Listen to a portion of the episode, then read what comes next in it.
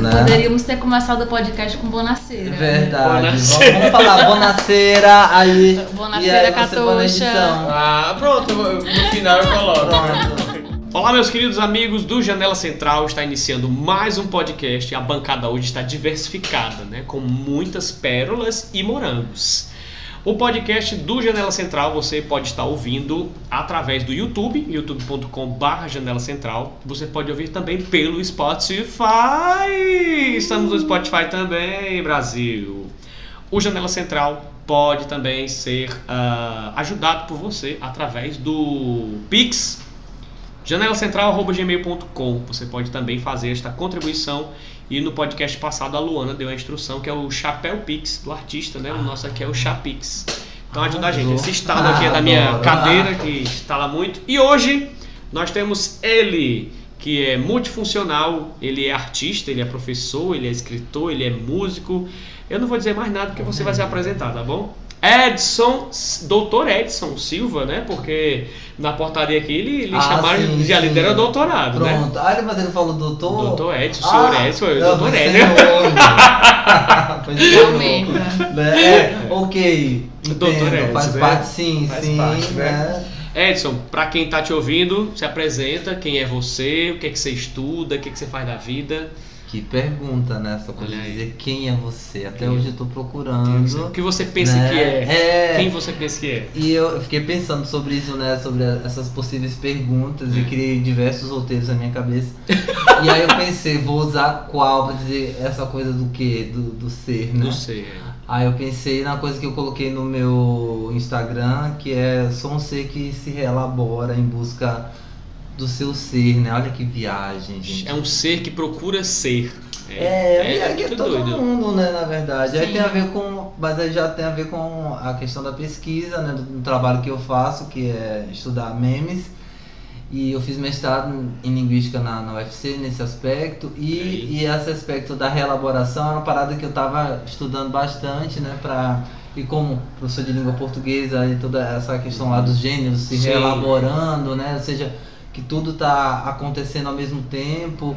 E isso acontece com a gente também, né? Sim, e então. hoje não tem como, não, você falando de, de, de gênero, né, do, do, do texto, eu dando aula, por exemplo, de podcast. Não, o Sim. podcast é só áudio. Não, mas tem um podcast agora que tem a imagem, né? Tá sendo Sim, estudado, já- é, transmitido assim. Novas hibridações, Isso, né? é muito junções, né? Então é ser completamente híbrido, mas não porque eu sou híbrido por eu ser eu, não, mas acho que porque o humano é, né? O humano é assim. é assim, totalmente. Falando em hibridismo, Ah. para compor esta bancada, temos ela, que já foi entrevistada aqui pela equipe do Janela Central, que é imensa a equipe, tem produção, tem arte, Sim. tem maquiagem, tem tchau né, dá pessoal. tchau pro pessoal. Você que não tá vendo, aqui tá repleto de pessoas.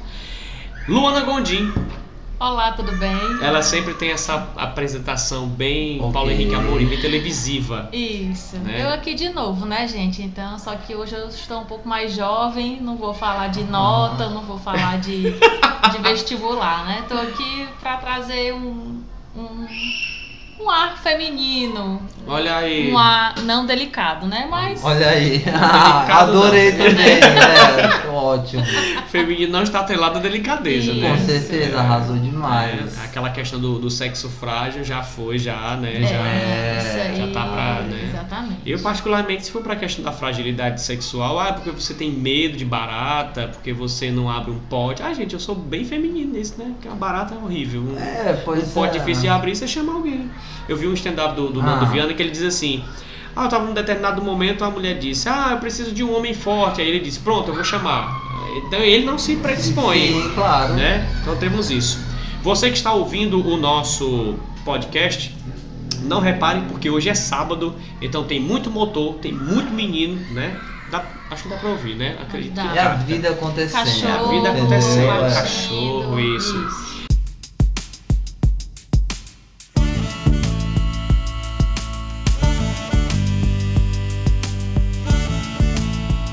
Edson, a gente teve um pré-papo, né, antes de, de iniciar a gravação aqui. Como é Inclusive, que eu tava gravando. Tava gravando. eu vou colocar também. Cadeira, Uma versão- a versão clandestina, Versão né? Isso, né? Peraí, foi do jeito. Foi desse jeito. Ah, Você não é cearense, nativo cearense. Não. Você é da onde? De onde? Pois é, olha aí. Baiano, né? Baiano. É, nascido em Vitória da Conquista, que é uma cidade lá do sudoeste, que é uma das cidades mais frias da Bahia, que Olha muita aí. gente tem esse rolê de achar que a Bahia é um sol a todo momento, não sei o quê. Essa ideia, né, de que é sempre calor. Acho que a, a imagem que foi vendida pelo Sim. Brasil de modo Sim. geral, né, que a Sim. Bahia é meio que só praia e sol, né? E não, eu nasci numa cidade que pegava tipo 10, 8, 5 graus até em Eita. algumas épocas. Olha só. Um dos motivos pelos quais a gente mudou foi isso, foi por conta do frio, que a minha mãe falava não, não tem como, aí e meu pai conseguiu uma, uma transferência, a gente foi morar, morar em Ubatã, uma outra cidade também lá do sul, que já, já a gente desceu um pouco mais, que era sudoeste, né? E melhorou, mas sul é, aí ficou Pois mais é, é porque é, é, Vitória da Conquista é muito alto. Ah. Então é, você tem uma serra lá chamada, como é que é? A, a ladeira do Massal, que é parecido com Guaramiranga. Aquela ladeirona assim, né? Dificílima de. Então é. Tudo é muito feito com, bem devagar, né? Mas é uma cidade grande e tal, mas eu não cresci lá. Aí o maior tempo que eu vivi foi em Porto Seguro. Olha aí. E aí coloca nos comentários embaixo o que você sabe de Porto Seguro. É, o que, que você sabe de Porto Seguro, né? Tá Uma pessoa lá. viajada, Uma né? pessoa viajada, Você- porque o, o podcast Olha Janela só. Central atinge as grandes massas, um público, um público né, maior, grande massa, mas atinge também a High Society, Só né? filho, de, é, fi- filho de policial, né? Então teve todas as transferências que meu pai fazia, mas era bom nesse sentido que a gente passava férias em lugares diferentes, assim, do aí. tipo, todo mundo amontoado no mesmo lugar, né? Sim, Eu, mais dois é irmãos. É, família é isso. É, mas sempre passando férias em lugares assim, praianos, porque meu pai ia trabalhar na- no, no carnaval, por exemplo, e a gente ia curtir as férias, assim, ótimo, né? Tipo assim, curtir as férias é ótimo quando pensar, né? Sim. Nesse conceito que a gente acha que a criança dos anos 90 tinha. Essas férias eram, eram tudo uma coisa muito mais Isso, é. livre do que. Isso era meio que a gente já tinha férias. Ia pra escola, saiu da escola, meio que férias. É brincar na rua, é, brincar, né? Tinha essa. Para as crianças que não sabem hoje, brincar na rua é assim, quando todas as Sim. crianças saem de casa e elas brincam na rua. Na rua. Na No meio rua. da rua. No Isso. meio da rua. É. é? Será que já criaram um aplicativo sobre isso, sobre brincar na rua? Eu acredito que tem brincadeiras de rua que meio que foram adaptadas É, que a gente vai chegar ao ponto de ter Acho que aplicativos sim. que, simulam a realidade? Sim, tem Brincadeira de praça, brincadeira, é. até brincadeira de roda. Tem vídeo no YouTube pra criança em casa assistir as crianças brincando. Pois no é, vídeo. eu imaginei. E aí, é, então teve, teve é esse meio que um, essa- faça você mesmo, né? Você tá lá no Sim. vídeo e você. Ah, tá sobre. Pronto, já usam um espelho, mas eu tava pensando sobre essa questão da gente replicar ou na verdade dialogar com essas experiências que as pessoas estão filmando a respeito de si, né? Do tipo independente, você tá fazendo uma comida, você tá se filmando e aí você consome aquilo. É uma das coisas que me faz pensar sobre Na tua opinião, o que é que, o que, é que faz a pessoa, por exemplo, é, produzir um conteúdo pra internet? Tipo, ah, eu, eu faço a minha receita, será que é uma autoconfiança? Tipo, olha, eu sou tão bom que eu preciso fazer isso pra alimentar o meu ego? Ou é, não, eu preciso falar pra alguém que eu descobri isso? É meio, Pois como é que é essa... Eu me vejo muito nesse lugar também de me perguntar sobre isso, sobre o que que eu compartilho, que eu publico, ou que eu tenho desejo de publicar, qual que é a motivação. E às vezes eu fico pensando assim, sobre mim, de tipo, ai, será que isso aqui é, eu vou achar que isso é tão interessante ao ponto das outras pessoas quererem saber É também? porque tu tem a autocrítica, né? Será que eu vou postar isso? Quem que vai querer? É tipo isso, É, é, tem vibe? esse aspecto, mas também pensa assim. Ai, eu tô só curtindo aqui, não tô afim necessariamente de que isso ganhe essa ou aquela, aquela proporção, né? Mas eu acho que hoje a internet, quem produz conteúdo tá muito ligado na coisa do produzir para ser visto, para Pra ganhar ganhar dinheiro, um- né? Pois é, essa coisa do dinheiro. Por exemplo, eu, eu fico pensando sobre isso. Será que as pessoas realmente estão produzindo, pensando em ganhar dinheiro, assim? Porque tem alguns conteúdos que demandam. Eu tava pensando sobre assim, ah, por exemplo, você tá fazendo esse conteúdo aqui, você tá né, investindo tempo, qualidade, É. buscando de fato apresentar um produto como Sim. qualquer outro produto, né? Que para ser bem aceito precisa ser feito com qualidade, É. pensado, planejado e tal, né? E aí eu acho que esse é um aspecto bem interessante, né, dessa coisa de produzir conteúdo pensando na qualidade mesmo. Assim, não, se eu quero fazer isso, me proponho a fazer isso, então eu quero fazer Uhum. da melhor forma que eu consigo fazer e tal.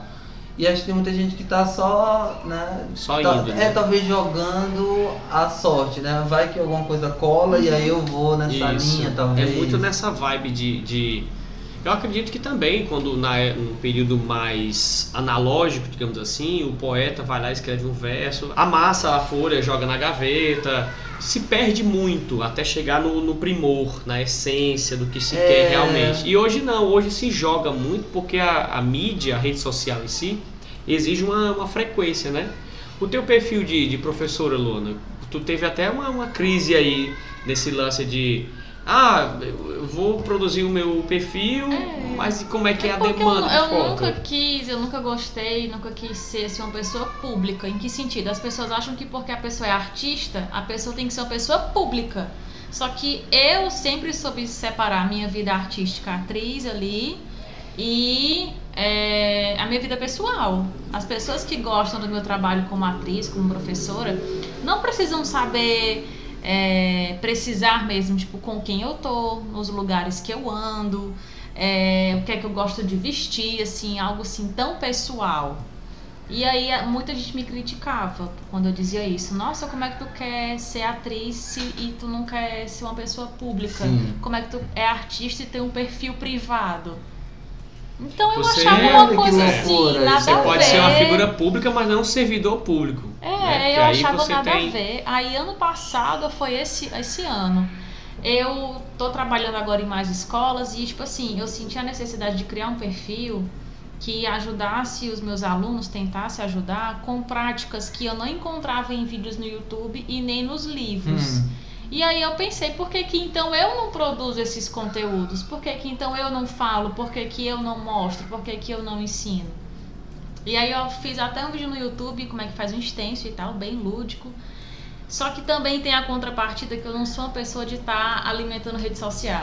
Então tu não é essa pessoa de alimentar a rede Não, social. E aí é um, é um dilema, né? Eu quero É. produzir, entre aspas, ser essa pessoa que todo mundo vê meu trabalho como artista, mas em compensação não quero estar ali presa no telefone Sim, de. né? Ai, tem que postar tal Por isso que é a horário. coisa do trabalho mesmo, né? Entender assim que tem esse aspecto do trabalho também a ver com a, a consistência né? a- e a, a constância, na verdade. Né? A consistência também, sim, mas a constância, né? No sentido da É. sempre ter sempre uma agenda. né? O pessoal tem falado muito sobre a questão de saúde mental no espaço das redes sociais, né? Sim. Por conta disso, de agora o, o algoritmo cada vez mais exigindo que se produza mais, né, para que você seja mais Seja visto, visto. né? Então, Isso, é. todo Aí é um, é um problema, porque você pressiona o produtor do conteúdo, a empresa se beneficia e você que se lasque. Sim, porque né, é uma tipo, coisa muito de número A saúde real, mental, né? é. A saúde mental do, do indivíduo. Mas eu acredito também que quem se propõe a tipo trabalhar com as mídias, eu quero trabalhar utilizando somente a minha imagem no Instagram ou no YouTube. Então tem ali pelo menos 80% do dia para pensar conteúdo, pensar naquilo. O que não é o meu caso. Eu tenho outro trabalho, o Instagram não é o meu foco de trabalho. Sim, sim. É só mesmo ali um, um a mais, uma coisa tipo eu vou no museu, eu vejo uma coisa bacana, posto, coloco story, coisa relacionada a ser professora. Você não vai no museu toda semana, não Sim. tem museu pra você viajar o Brasil Então. todo, e enfim. Embora eu acho que tem pessoas que estão se interessando tanto pelo conteúdo, pelo, pelo cotidiano do outro, né? Que essas coisas das mais básicas e simples que você faz, né? Tem gente, isso, às vezes vira e mexe, vejo alguns vídeos, principalmente gringos, né? O pessoal tem feito muito isso, assim. É. Vocês acham, que isso tem a ver com a pandemia e como a, a gente de alguma forma está necessitando essas interações assim? Acho que sim. E de alguma forma. Porque é uma, é uma simulação de, de, Eu acho que. Eu de acho interação, que, de é, certa forma. Eu né? acho que, que duas coisas, né, sobre essa questão do, do, do se filmar no cotidiano e tal, não sei o quê. Eu entro na, na questão que você falou. Mas será que alguém vai se interessar? Ai, gente, acordei, agora eu vou tomar café e vou pra escola tal da minha aula. Quem liga? Pois é. Quem liga pra isso? E outra, eu acho, Hum. né, partindo do pressuposto que a- essa geração não sofreu tanto com pandemia, de isolamento, porque teoricamente nós já estamos bastante isolados.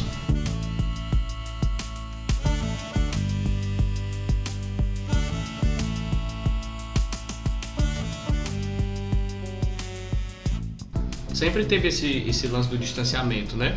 O distanciamento de classe. Sim, é, Distanciamento é, social, é, né? é, mas Querendo ou esse não. aspecto Ele é social É, eu também. acho que a gente vai ter.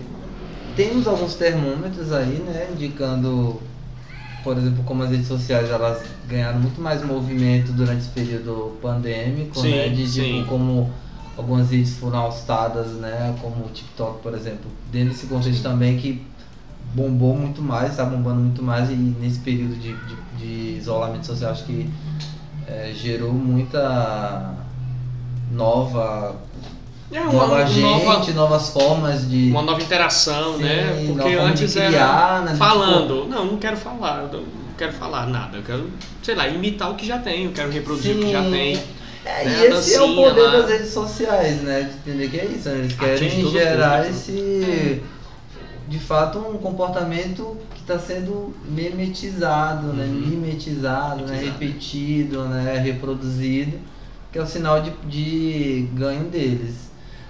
Te lembra do episódio do, do Rick and Morty? É você que gosta do Rick and Morty ou é Daniel? É, o Daniel. Ah, acho, que é, acho que é Vitor que não gosta. Que, eu eu lembro de alguém que não gosta whatever, de... né? Tipo, se tiver passando, assiste, se não tiver, não vai parar. Oh, meu é, Deus. eu não tá paro pra assistir, não, assim. Me atrai, eu acho legal, mas eu não gosto do posicionamento do, Do do Rick. Rick, É. quanto avô.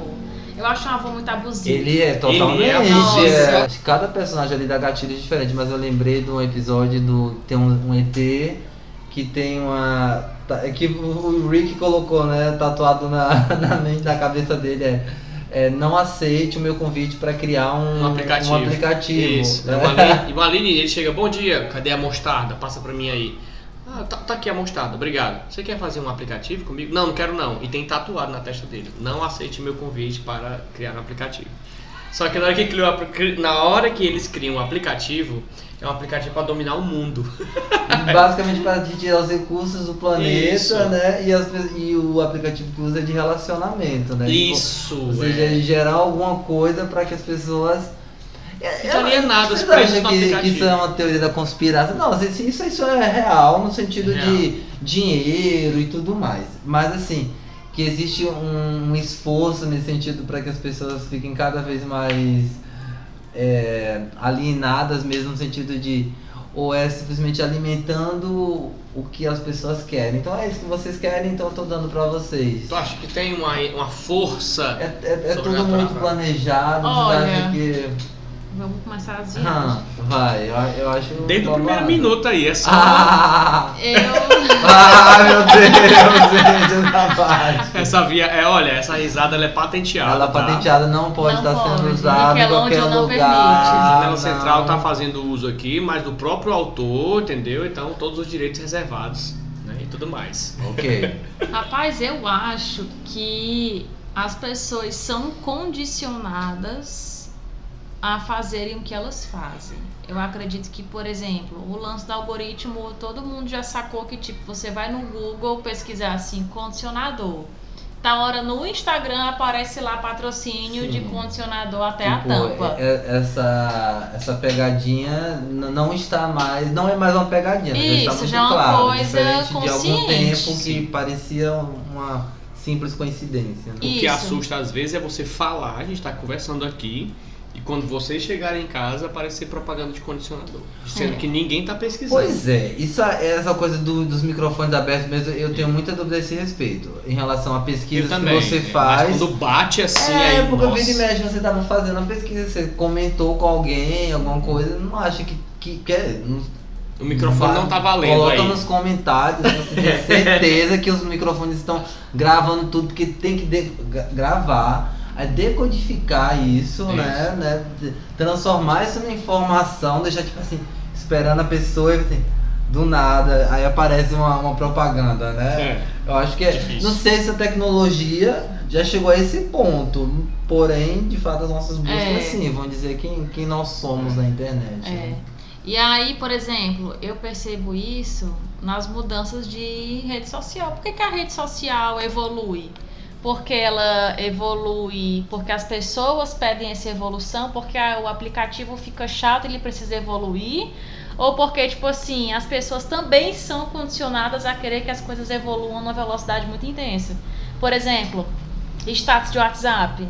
Quando lançou, nossa que cafona, nossa que brega, status é só em Instagram. Não é. E agora chove de E status que no na verdade era WhatsApp. uma coisa do Snapchat. Isso, É, é, Exatamente. dizer, é, a- houve aquela questão. Eu acredito nessa vibe aí. Se eu não mudo, eu fico obsoleto. O Orkut não mudou, sumiu. O Facebook mudou pouco, está desaparecendo. O que sustenta o Facebook, na minha concepção, é a- a- o marketplace Sim. né? e a questão dos gamers. E os grupos, né, estão Isso. fortes. É, é, por exemplo, essa questão também. marketplace que eu digo é a galera faz o grupo ali, a Sim, comunidade sim. vende isso, vende aquilo, É. É né? porque eu acho que às vezes também essas redes, eles. Até porque tem muito dinheiro envolvido, né? Sim. Tipo assim, por exemplo, o que, o que o Facebook tá tentando fazer para continuar sendo uma rede relevante. É comprar as Né? outras que são. É, é, pois é, né? Mas aí gerando né, mais propaganda, por exemplo, eles têm que propaganda na rede nacional, TV Isso, aberta e tal. né? Então já é um sinal de que eles estão tentando se fortalecer, continuar relevante, né? Nesse Sem- meio, é. é, porque parece que é o Twitter que não é do, do, do Zuckerberg, né? Acho Não, que, o Twitter que é o não é. Twitter que, que eles tentaram comprar de todo jeito, Isso. até Não, hoje o Twitter não, dele né? nunca vai cair. Não, porque assim, o, o Facebook ele Ah, não o tem Twitter como... é a fofoca. Isso, é a o- fofoca rápida. De- Mulher é, ah, tem um pá. fanfic que primeiro lança no Twitter e depois Sim, que isso vai é para as real. outras redes sociais. Quanto a isso, isso aí é, é verificado. Comprovado é, cientificamente, sim, é, né? sim, vários, O- o vários interessante- trabalhos nesse sentido, inclusive. O interessante é essa questão do, do stories que você falou, né? O Facebook chega pro.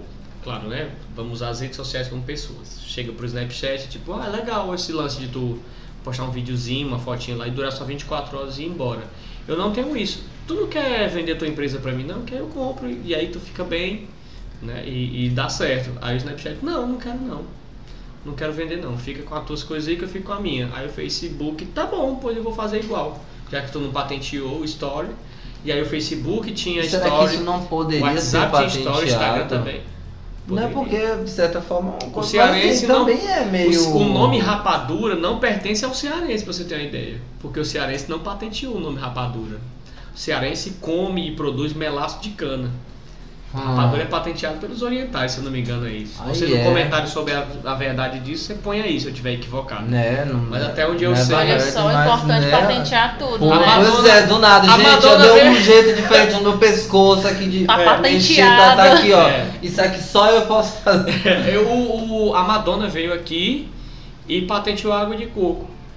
Ah, mas isso, isso já é... É, pode pode procurar. Ah, tá, Madonna, ok. com Bota água, Madonna água de coco, pode Olha olhar. lá, pronto. Porque ela viu, olha aí, rapaz, isso aqui tem erva. Não, ela produziu a própria marca dela. Não é que tá proibido falar água de coco vender água de coco. Não, mas ela produziu. Assim, água de coco, água Tem de a coco, no caixinha caso a dela, marca. né? Igual ser É, qualquer a- marca. água de Madonna. É, Água de Madonna. Coco, água de coco. Não, mas sim, mas quando tem uma marca, assim, o nome é água de coco. É água de coco. Mas como assim? É Como isso assim? aí. Tem aqui, ó, tem aqui uma, uma patente. É patente, É. água de coco. Mas eu só lembro daquele Água de meme coco. da Gretchen levantando a mão, né, mostrando o documento.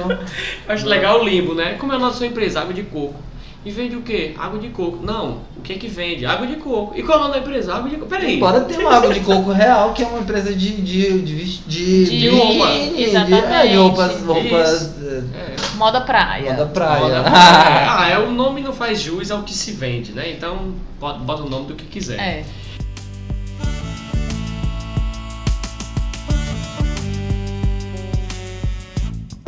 Olha, nós vamos falar agora de um assunto muito requintado, que é a arte, né? Já que o Janela Central traz convidados ilustres, comida ilustre, né? Porque, olha, os convidados são serviços de morangos. Do Nordeste. Do Cheio- Nordeste. Claro, Cheio de agrotóxicos, que não tá na época. Cheio né? de Mas agrotóxicos? Sim. Sim, eu- Conservado debaixo do, enfim, do sovaco do caminhoneiro que chegou aqui para produzir o morango? Sim, mas o importante é que estava em oferta. Mas o importante é o que importa, como diz meu amigo Jackson, só o deixando bem sistema claro. imunológico Absorve. aguenta muito. Assim, não, não Aguenta. sobre agro, agro, agrotóxico, Não não. aguenta não. Não, uma sequelinha, sabe? Absurdo. uma inclusive. sequelinha, né? É um ponto, aliás, é, acho que também é um ponto que tá falando sobre a questão de abrir a ideia da arte, né?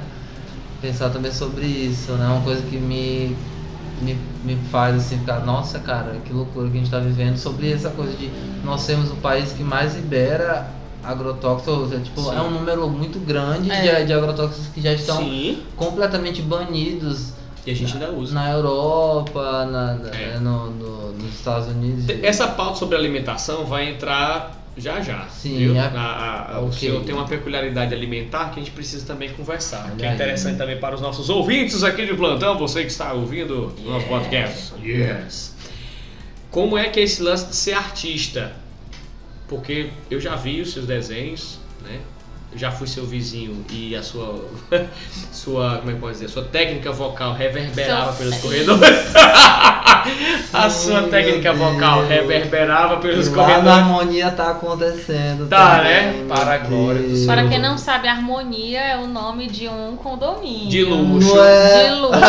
De luxo aqui Quatro portões para poder chegar na garagem, Isso. por Toda aí uma vai. questão. Isso. Biometria fortíssima dos convidados, Isso, inclusive, isso. né? Eles ainda não foram lá porque ainda não foram fazer a biometria. Isso, é todo um processo. Importante. É, né? tem que ver aí. E, e eu, eu não, eu não sei se você está sabendo, mas foi passado para o- a lista de convidados, né? Tem um pessoal lá da, da triagem que tem que ter uma, uma renda bruta, tem que comprovar a renda Sim, para é o lerite, tem que mostrar, tá mostrando o lerite. Ai. Chega, pega, o porteiro já diz, perdoe, Sim, passe amanhã. Não vai poder. Não, querido, É. aqui, alguns, aquele episódio do Black Mirror das estrelinhas. né? Sim, é, tem tantas estrelinhas Oh, God. entra. Ai, nossa, é triste Difícil. aquele Exato. episódio. É, mas é a realidade da vida, né, gente? Rede social, Janela Central não é patrocinado por nenhuma grande empresa, inclusive fica a dica. Olha Por quê? aí. Porque não tem estrelinha suficiente. É, mas é? Grandes, grandes Pequenas empresas, empresas começaram assim, Sim, é né? verdade. Ninguém garagem. sorte da Storm, que é a filha da Kylie Jenner, que já Pois nasceu é, milionária, isso, né? né? Já nasceu com. Já nasceu herdeira. Isso, né? Isso. Como é que é essa experiência de, de, de ser desenhista, né? Teu, teu traço é marcante, é bonito. Fala pra galera como é que. Como foi que começou esse lance de desenho? Porque eu tenho muito aluno que desenha. Sim. Acredito que você também tem alunos que desenham. Total. Primeira pergunta. Como é que você vê o aluno desenhista inserido dentro da escola? O que, é que ele tem de vantagem, o que, é que ele tem de desvantagem? A escola abraça esse aluno desenhista ou não? Pois é, eu, é, é a coisa das experiências. Aí né? eu parte da tenho, tua experiência é, eu também, tenho uma, né? uma experiência nesse sentido que é interessante que me, me remonta pelo menos uns 4 anos de idade, quando esse dia eu tenho um amigo que agora ele se tornou behaviorista. Tá nos behavioristas, mulher. Ah, a história do, do tem a história do ele, Tem, ele, ele tá namorando uma psicóloga que ah, é dizer, que é behaviorista e ele fez alguns. É, fez terapia e tal. Aí essa parte acho que pode ter cortado o sentido de fazer. Não, eles Eu- são eu- psi- Ai meu Deus, tá falando o nome do Eles são menino. psicóloga e, e cliente? Não, não, Ah, não. Eu já ia ligar é, aqui pro é conceito dos do- do- psicólogos. Do Ministério da Saúde. É, ah, amor, tá, que tá tudo fechado, né? É. Não, não tá funcionando nada, né? O Ah, saque do sistema, né? Mas. Ah tá, sobre essa questão de. A gente tava refletindo a respeito dessa questão de. Existe uma essência, uma coisa que você tem e que você manifesta, independente do contexto onde você está. E eu pensei assim, tipo, eu, que eu nunca recebi grandes incentivos em relação a desenhar. E desenho desde criança, tem esse, essa, essa relação de pensar em imagem, jogar no papel e tal. Mas eu lembro que eu tive uma professora que me influenciou, porque eu achava lindo como ela desenhava nos cadernos. E naquela época que não era tão comum, até mesmo. Xerox não existia, né? Sou uma criança do- Mimeógrafo? dos anos Era mimeógrafo? Sim, mimeógrafo. Só que também tinha a coisa da professora desenhar no caderno. Lembra que tinha. Sim. Ainda hoje tem alguma tem. coisa, né, de Tem professores. bem parecido, é. É, que tem que fazer alguns. deixar os cadernos dos alunos prontos, né? Isso, é. E eu lembro que a professora desenhava. E eu achava aquilo incrível. E eu, então isso de alguma forma eu sinto que é um aspecto que me influenciou, que é uma memória que me, que me vem ainda assim. É, Então foi influenciado por essa é, professora sim, de. pois é, a gente está discutindo sobre essa questão do behaviorismo, né? Ele dizer, não, olha aí, você recebeu um estímulo. Eu falei, não, o esse- behaviorismo para o ouvinte que não sabe. é, que bem é do- sutil. O que é o- comportamento que é condicionado, né? Os nossos comportamentos todos, eles são um reflexo do, do meio que a gente vive. Isso. Então tudo que acontece... É, Tem até umas citações, né? O, o homem é o produto do meio. Sim. É, é, tem um, um autor que diz assim. E é uma tentativa Nós nascemos originais e morremos científica. cópia, aquela coisa toda. Pois é, é uma tentativa científica de dizer que a, que a mente e, e os comportamentos são aprendidos dessa forma, né? Puramente pelo espaço, lugar, tal, se você tem ou não tem estímulos, não sei o que. E eu tenho muitas dúvidas a esse respeito, né? Essa não é uma teoria que é. Ela, ela, ela, é, ela é quantificável, ou seja, é fácil de fazer alguns trabalhos, verificável a partir dessa teoria, mas ela tem algumas questões que, que não responde, né? Por exemplo, é, algumas coisas que você tem que não necessariamente ninguém chegou ali e te ensinou. Você simplesmente tem uma facilidade para aquilo, para aquilo outro whatever, foi, a, a, teve isso, eu sinto que tem essa, essa relação, né, com a, com Teve a, a referência com a professora, mas não foi ela que te ensinou a desenhar. Pois é, eu acho que, por exemplo, talvez eu tivesse um, esse, esse, essa característica, né, dentro e, e ela foi brotando e buscando referências e encontrou, né, alguns Entendi. pontos, né, então isso sempre foi uma, uma, uma, coisa que eu gostava de, de fazer e que chamava atenção. Então também tinha esse aspecto. Acho que eu pensei assim, quando era criança, de ver como as pessoas olhavam e falavam, olha que interessante, ele desenha. Tipo, porque também isso era um aspecto não tão comum no, no espaço onde, onde eu vivia. Né? Não era tão, tipo, os meus irmãos não eram tão ligados em, em desenho, por exemplo, muito mais de sair de esporte. Meu irmão mais velho começou a andar de carro com 11, 12 anos. Pronto. Então, tipo assim, e até hoje eu não sei, por exemplo.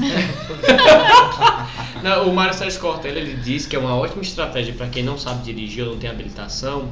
É mais bonito você dizer assim, ah, Edson, tu tem habilitação? Tu, tu tem carro? Aí tu vai dizer, não, eu não dirijo que é uma coisa que isso, alguém não, dirige para mim. Isso eu não dirijo. É mais, né? é mais nobre do que dizer, okay, ah, eu não tenho um carro, pobre, lascado. Né? E ainda que não sabe dirigir, você burro. É. Uma, cognição afetada. Olha aí, eu, eu acho uma o coisa eu acho que eu desnecessária. Qual é o problema de você também não ter carteira e também não ter carro? Não é?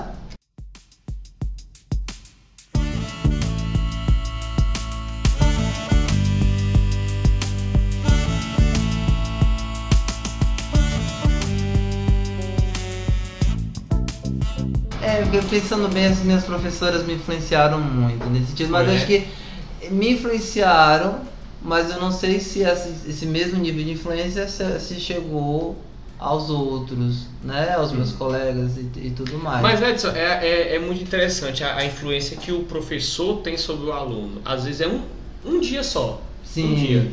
A questão do, da organização de sala de aula, o meu professor, um professor de história que eu tive, o Cláudio Bandeira, professor de história, ele era muito mimizento, assim, no sentido de organizar a sala. Era todo mundo em fila, fila reta ali, acabou.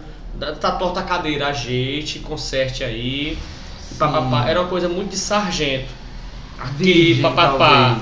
Aí quando começava a aula dele, era totalmente diferente daquilo que ele ah, então talvez ele gostasse de isso. brincar com essa, ele essas ensinou, expectativas, isso, quebra de expectativa. Quebra de expectativa. Ele chegava e era um, um cara assim que impunha respeito para você, um pré-adolescente, um cara negro, alto, bem fortão, com a maletinha de executivo. Vamos lá, vamos entrar na sala, vamos lá, vamos lá. E nem um sorriso. Vamos, bom dia, pronto, entrou. Cadeira, a gente é cadeira. Sente direito, papel que tá no chão que você derrubou, apanhe. Bem, bem firme. Quando começava a aula, Aí ele ia ensinar pra gente como é que um cavaleiro medieval era treinado, como é que funcionava o feudalismo. Aí ele desarrumava a sala, não, você vai ser o senhor feudal, vocês aqui vão ser o pessoal Nossa. que cuida. Embaralhava a sala toda. Terminou, cadeira em fila. Tá torta a cadeira, ajeita. Era assim. E ele era bem. Ai. E todo mundo se divertia, papapá, papapá. E tinha um jeito dele de ser coronel dentro da sala, mas a aula toda fluía e tal, papapá. E todo mundo gostava dele. Sim. E aí eu, eu peguei isso de ser, ter um pulso firme, mas ao mesmo tempo ser legal e tal, Sim. mas me respeite que eu sou seu professor. É. Entendeu? Tem essa, essa conduta é. dele, sabe? Eu não te dei essas liberdades. Isso, né? Apesar de ele achar em algum momento que né, essa, as representações é. acho que também estão cada vez diferentes, né? Ah, e sobre essa questão de ser um aluno que desenhava, é. né? É... Teve algum momento, uma aula assim, tipo, cara, é isso que eu gosto de fazer? Ou foi só o desenho da professora mesmo? Foi uma sequência de, de é, Desde então aí a, a, televisão me influenciava, né? Então eu pegava, via os desenhos que queria fazer, gostava Lia quadrinhos, gibi, Pois assim, é, não, não, não, não era uma coisa que, uma literatura que era é, fácil é, na, na minha casa, por exemplo, na escola. E depois já no, já no ensino fundamental 1, que a gente, as escolas já tinham uma biblioteca um pouco melhor, né? Então aí acabava, vivia lendo e, e desenhando, vendo os desenhos e querendo reproduzir e tudo mais. Então, e era aquela criança que ficava na escola desenhando enquanto eu tava tendo aula, ou então, tipo, tinha um tempinho, acabou a prova, eu acabava a prova, ia desenhar, então essa. Acho que esse aluno é extremamente comum ainda, né? Sim, tipo sim. do, do que gosta de ficar lá fazendo. Rabiscando, é. E eu acho ótimo, eu super converso com os meus alunos nesse sentido, muitas atividades pensando nesse aspecto, acho que é também pela minha vivência mesmo, né, de, de buscar essa coisa de, às vezes você não consegue dizer coisas com palavras e você diz isso desenhando, Desenhando, né, é. e muita gente faz isso de uma forma diferente, né, de buscar assim um, um não só repetir o que os outros estão fazendo, mas de alguma forma buscar alguma coisa É, A partir, da, a partir de repetir o que o outro faz, você busca a tua identidade e faz o teu, né? É, você- que isso, né? eu acho que tem gente que vai muito nesse lugar e tem gente que não faz. E é muito normal, tipo, no começo que tá, você tá aprendendo, né, a gente tende mesmo a, a, a reproduzir o que o outro faz. Isso é completamente natural. E há aquele momento que você busca um, um, um caminho que diga mais sobre quem é você, né? E, e não necessariamente só o que repetir o que o outro faz. Por exemplo, eu adorava Pokémon, Digimon, então Ah, aí aquela gente- do, do desenho, né? Da, da... Ah, eu- a inspiração, né? Sim, Entendi. e aí eu gravava os vídeos e ficava tentando copiar. E teve um momento que eu e uns colegas também que gostavam de Pokémon, e a gente brincava de criar os personagens, tal, isso com uns 8, 9, 10 anos. Não. É, Pokémon é tá, 10, 12 anos, é, de on- 12 até uns 13, 14, aí gostava de fazer isso. Então isso me, me, me influenciou muito na, na escola e de tipo de observar o mundo de outra forma. Gostava muito de história também para imaginar as, as questões, né? Eu acho que o professor de história, ele é um, um fofoqueiro com faculdade. Sim, que Ele tem um fala mal- diploma, é, ele tem um isso, diploma, diploma de que fofoqueiro. ele tá aqui, Fala gente, ó, esse é mundo. meu ofício. Essa tá? fofoca é verídica. Verídica. Sim. Tá aí no livro, gente. É, E só não vê eu quem não tenho quer. esse direito aqui, porque a universidade, me dá esse direito de, de estar aqui contando essas Isso. novidades para Essas vocês. novidades aí, ó. Tá aí, só não vê quem não quer. E vocês também aprenderem a fofocar também, aí. né? Tem esse aspecto, né, do, do professor de história que Aí, a, a, a, a pergunta se estende a, a vocês que são da, da área da, da arte, né? A minha arte, eu, eu não sei, a minha arte é entrevistar pessoas, eu acho.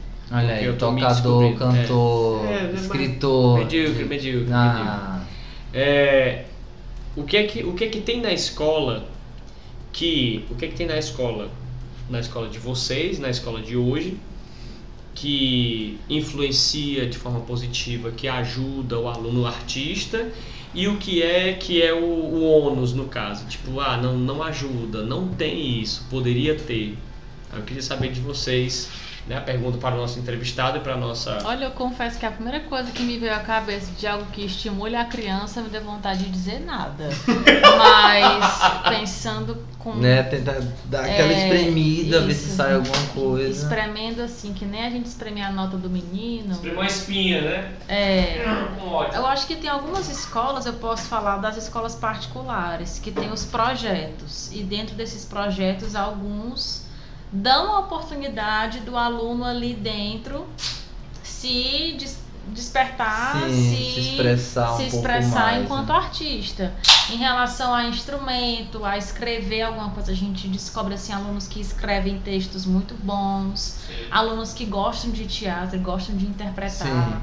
É, em relação à dança, desenham muito bem. Então, assim, tem esse lado desses projetos que tem alguns que são por lei obrigatórios ter na escola, mas tem como você também dar aquela driblada de não ser só pela obrigação da lei e tornar aquilo algo, né? Que faça parte Possível real do, de ser do artista. cotidiano, né? Isso. É, na escola que eu entrei nesse ano, é, eu entrei como professora de artes visuais e artes integradas. E aí eles vão fazer essa disciplina no ano que vem mais como projeto. Hum, E é algo em que, tipo assim, o aluno não faz prova parcial bimestral em relação a isso. E ele só pratica. vou jogar aqui uma ideia relacionada a artes visuais e integradas. Eu jogo assim a teia na frente deles. A teia que a gente pode fazer. O que, é que a turma quer fazer? Ah, vamos fazer isso. Pois já vamos botar a mão na massa. Vamos massa. sair da escola, vamos trazer tal pessoa para fazer uma oficina com a gente. Então eu gosto muito disso.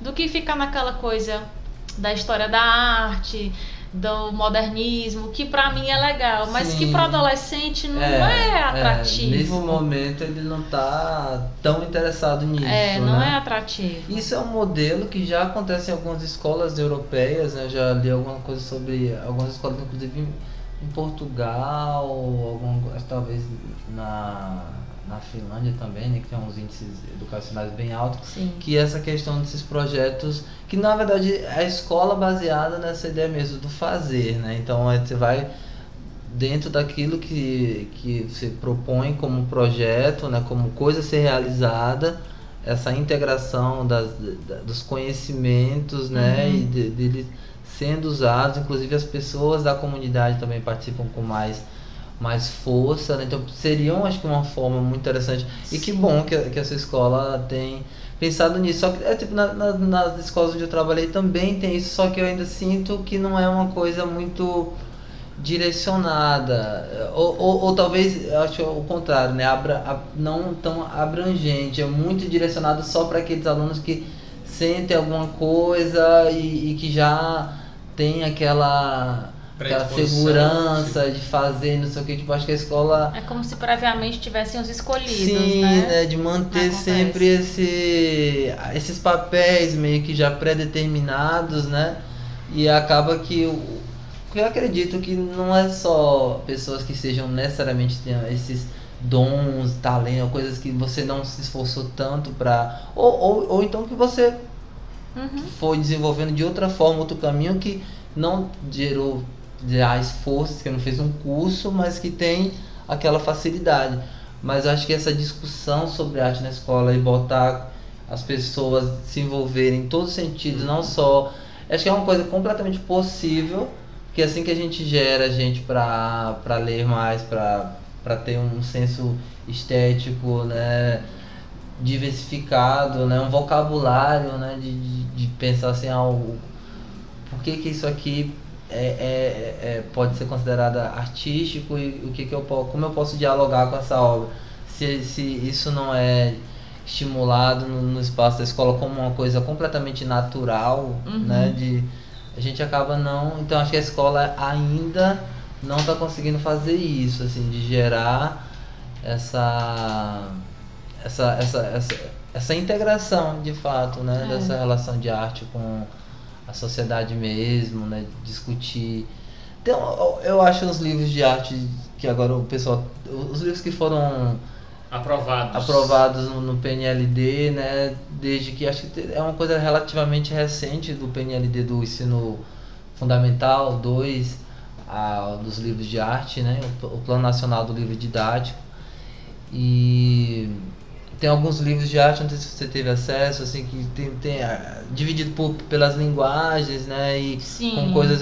a Vira e Mexe também dava aula de arte, assim, para com, complementar a carga e tudo mais. Os professores de língua portuguesa têm essa Sim, possibilidade, tem. né? De, de Academicamente de, falando, tem também. Né, de discutir com os alunos essa questão. E alguns livros muito bons, só que também sempre, eu também sempre me sentia também meio assim, não, não, não tão dominante naquela situação, Sim, é. obviamente, é. porque não é a minha área de formação agora que estou enveredando academicamente nesse sentido, né? Mas tem algumas discussões muito interessantes sobre a questão da, da arte do, do, grafite, da arte da rua e tal, que eu acho que chama, né, os meninos. Com né? certeza. Né? Mas assim, eu também gosto de jogar, jogar no sentido não de jogar pro professor, professor que se vire.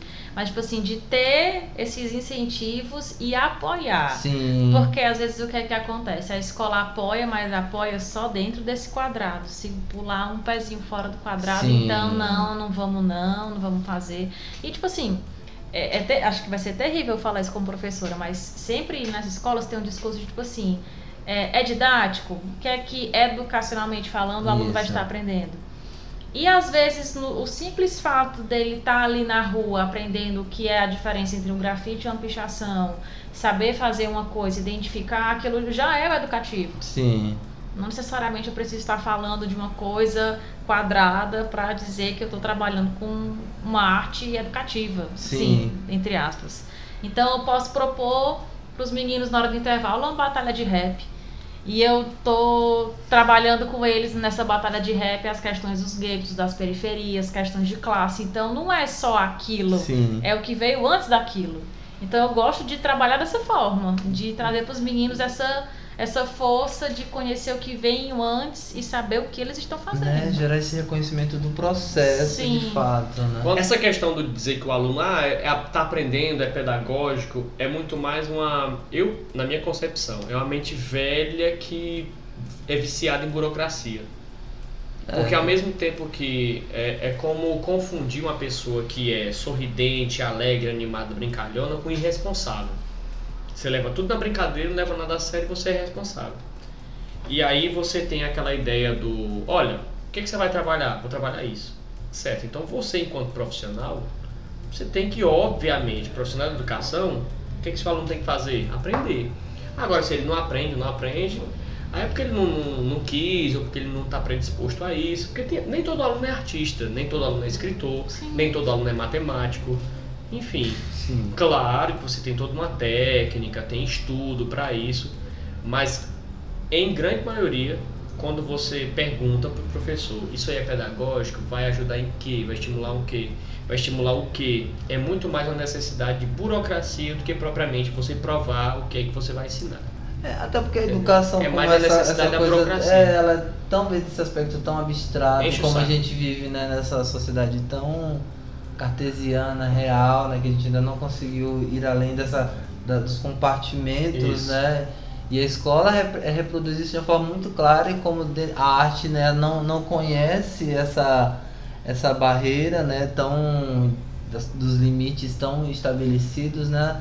Dá um muito medo sobre, acho na cabeça desse pessoal, do tipo assim, porque se esse menino tá vendo isso e pensando isso, então quer dizer que eles. É, Eu tava esses dias pensando sobre o mito da Torre de Babel, né? Hum. E também sobre até o mesmo o mito de Eva e Adão. Adão e Ah, Eva, é Eva e Adão. Meu Deus. E sobre essa questão do tipo, ó, qual foi a proibição que eles tiveram, né? Sobre o conhecimento, né? Sim. Adão e Eva. E a Torre de Babel, qual foi a motivação deles? Eles queriam se unir para falar, fa- porque falavam a mesma língua, se uniam porque queriam subir até os céus e com o conhecimento que eles estavam adquirindo ali por meio do diálogo, da conversa, né? Eles, e diz a, a história bíblica que Deus e os deuses, que seja, né? Porque a tem, do, desceram para povo, né? confundir o povo, porque ele diz que tudo que eles tentarem fazer, eles iriam conseguir fazer, né? Então, e é meio que isso no sentido da escola também, quando ela priva muitos alunos de, terem acesso ao- aos conhecimentos e às possibilidades de fazer, também tem isso, né? Do tipo, é porque ninguém vai conseguir segurar esses meninos, né? Com, e- com esse pensamento, com essa forma de, de, de criticar e de, de se posicionar, e como a arte ela nos dá essa. essa a gente está sempre buscando olhares diferentes, né? O artista, de modo geral, tá, tá sempre em, artrite, sentindo al- alguma dor, e por isso tem que mostrar essa dor dele de certa É. forma. Eu acho que o né? perigo do artista é. O perigo do artista, diferente do, do- daquele que produz o discurso falado, se bem que hoje o discurso falado também pode ser registrado, né? Ficar, ser permanente. Porque eu acho que o perigo do artista é a obra, né? a ferramenta que está na mão dele, que é algo permanente. Se você esculpe, vai ficar lá. Se você pinta, fica lá. Se você atua, né? Claro que o teatro também tá, tá à mercê do, do discurso também. Atuou, é a peça que em cartaz, quem viu, viu, quem não viu, É, não vê mais. Tem um texto, Né? um registro. Mas hoje tem a câmera, tem o gravador, né? Enfim. Mas estou falando na, na essência em si da, da, da representação artística. Acho que o perigo do artista plástico, por exemplo, é a obra dele permanecer. E aí não se tem esse estímulo. Eu fui, eu fui advertido uma vez porque um aluno perguntou: Olha, por que, que o intervalo da gente vai ser em sala sendo que a gente se comportou super bem? Geralmente a, a turma fica em sala ali, contida e tal, é, intervém ali. Tem um intervalo, mas é de forma Sim. privada, porque vocês se comportaram muito mal, vocês não entregaram Isso atividade. antes da pandemia. Isso bem antes da Ah. pandemia. Aí, meu querido, é o seguinte, eu estou apenas aqui como um servidor, né? Eu estou aqui dando a aula. Então, a equipe de administração é que sabe. Então, eu sugiro a você a questionar a, institu- a instituição, a pessoa correta, porque eu não sei te responder. Eu posso ir lá? Eu pode. O que, que eu estou fazendo aqui? Eu estou eu formando um crítico, Sim, O pensador. mostrando o Aqui- procedimento, né? o procedimento adequado. E eu ainda né? disse, quando você for perguntar, pergunte do jeito que você me perguntou, com educação, com respeito, cordialidade, porque aí você vai ser bem interpretado. O aluno foi, questionou, voltou sem resposta e eu fui chamado da sequência. Levou 42 chibatadas. 42. aí me perguntaram, em que time você está jogando, professor? Eu estou jogando no time do pensamento, do raciocínio.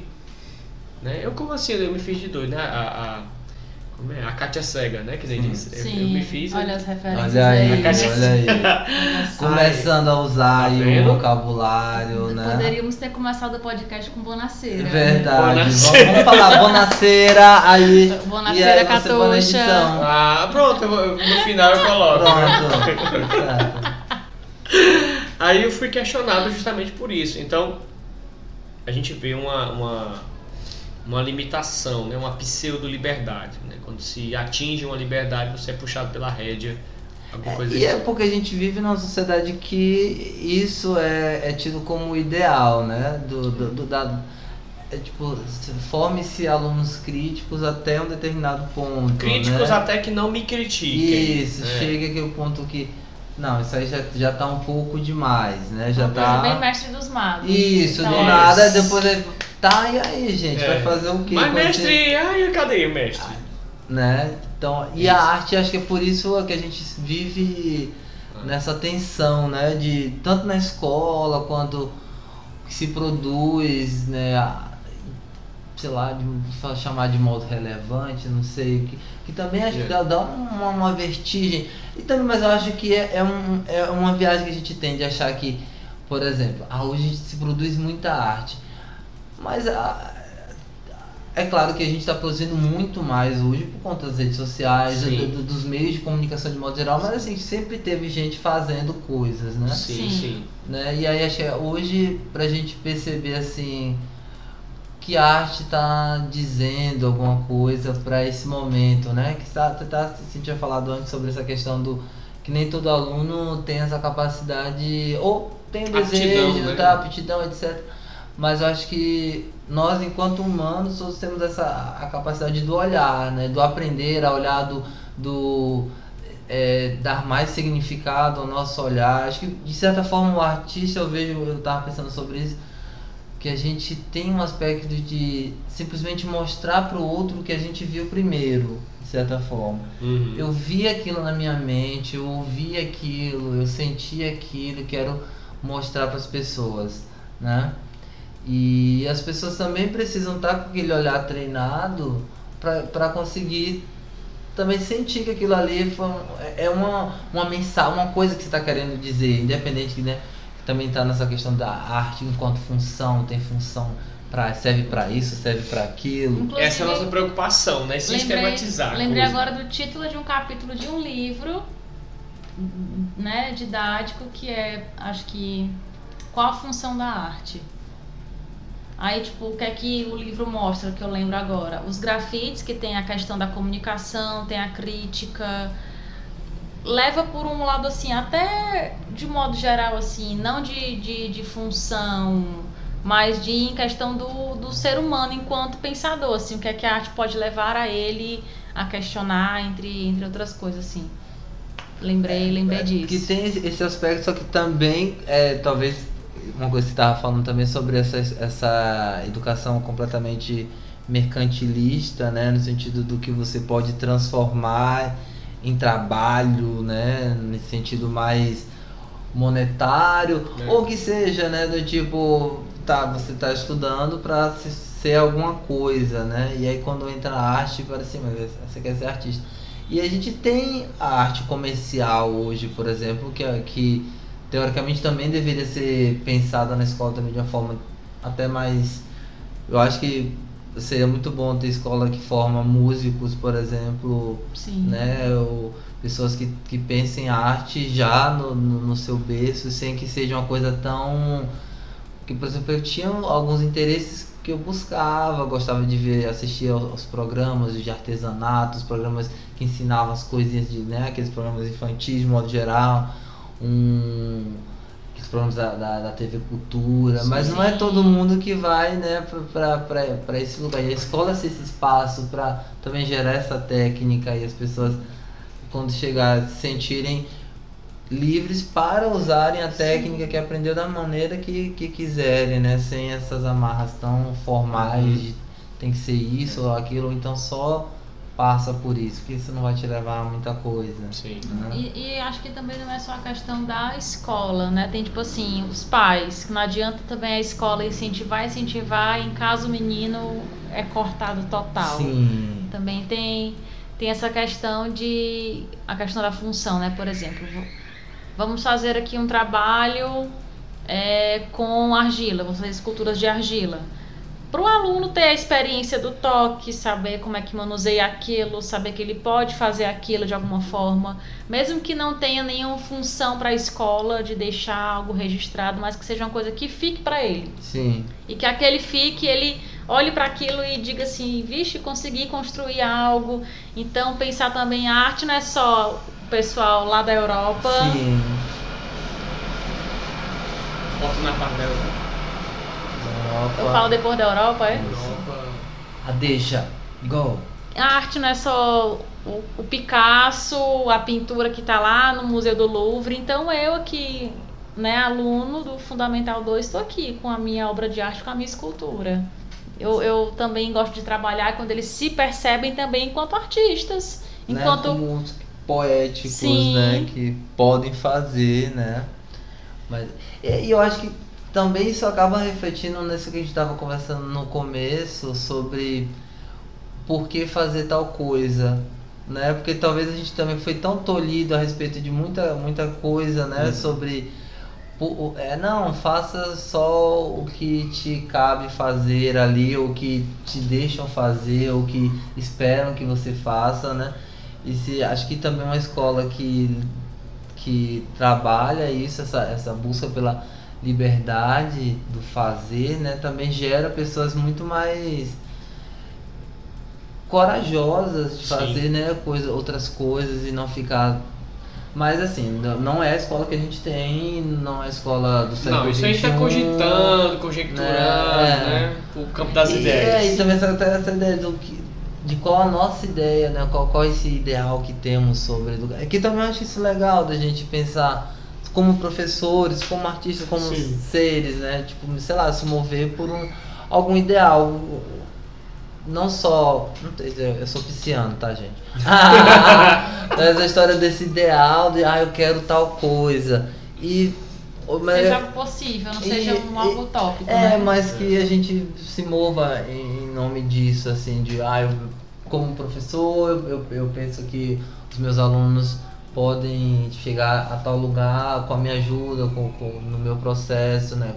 Como artista também refletir sobre algum aspecto que, que talvez seja não, não, não é dito, ou então uma coisa que, que, que me passou assim que foi tão legal que eu quero passar. Mas pra- aí também eu acho que entra na questão de que quando você é o- é o professor pensante, que tem algo formado que quer passar, mas você também é funcionário de uma instituição que fica polindo as você. tensões, né? Então, até que ponto Ah, você, ah, ah. né, tudo bom também Vocês, não... vocês pegaram a referência da música do João Gomes. ah, olha aí. João Gomes, pessoal, Procure. apresenta pra eles aí que o João Gomes nos tá? comentários, É. né?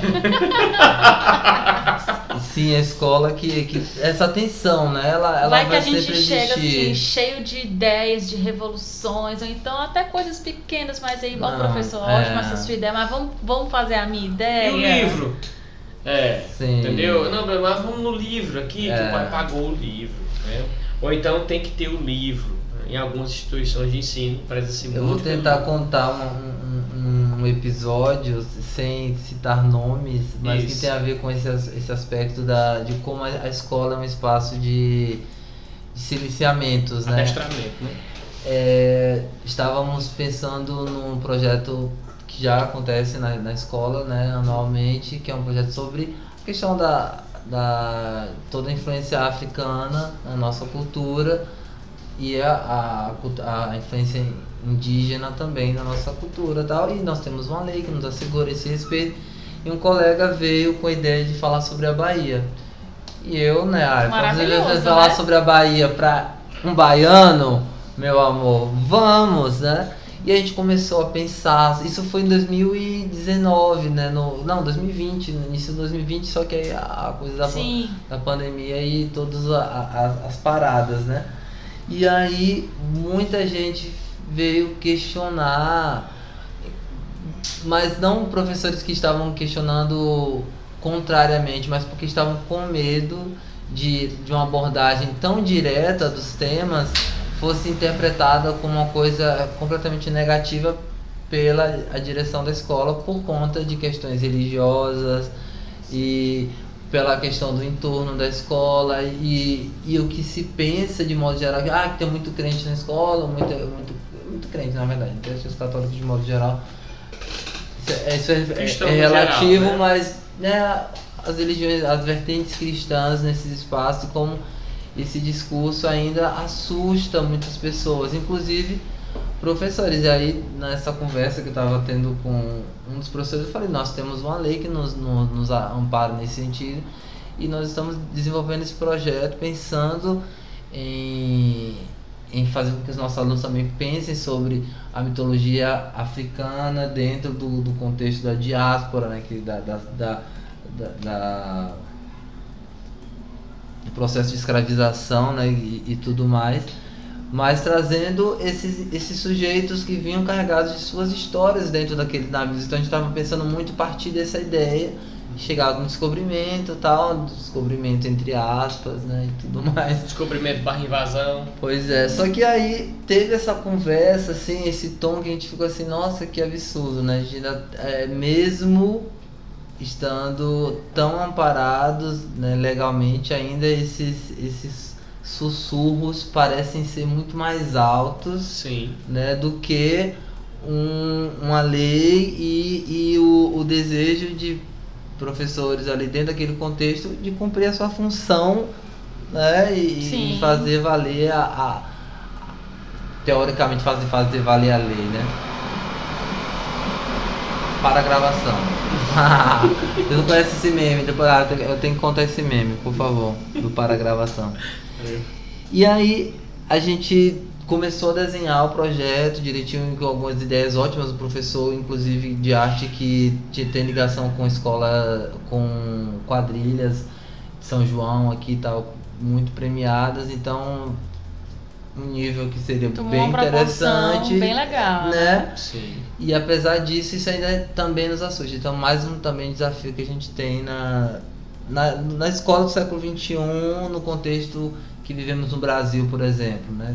Sim. em consideração que a gente está vivendo. É, é complicado essa questão do, do- da inserção de alguns assuntos dentro da, do ensino, né? Da educação e tudo mais. O Edson tocou nesse assunto de falar da Bahia, né? E eu tenho muito na minha cabeça falar da questão dos negros, né? A questão negra, a luta negra dentro das escolas. Porque eu sempre me pergunto e passo a pergunta para os alunos: por que, que a gente sempre fala da cultura negra, mas sempre é, ressalta o sofrimento? Sendo que é uma cultura assim tão rica, por que, que a gente sempre tem que saber, claro, do que aconteceu, mas por que a gente sempre pisa ainda tão forte nessa tecla?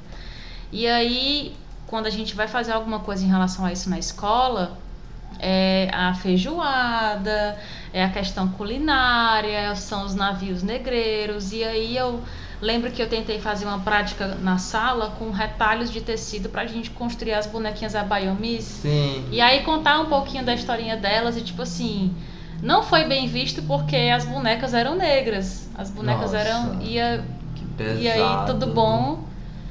Boneca preta, coisa né, E feia. relacionaram né? a questão da boneca, do fazer a boneca com com candomblé, Um voodoo, com voodoo, tipo. é. com a macumba, né? Sim, a palavra Macumba, assim. é.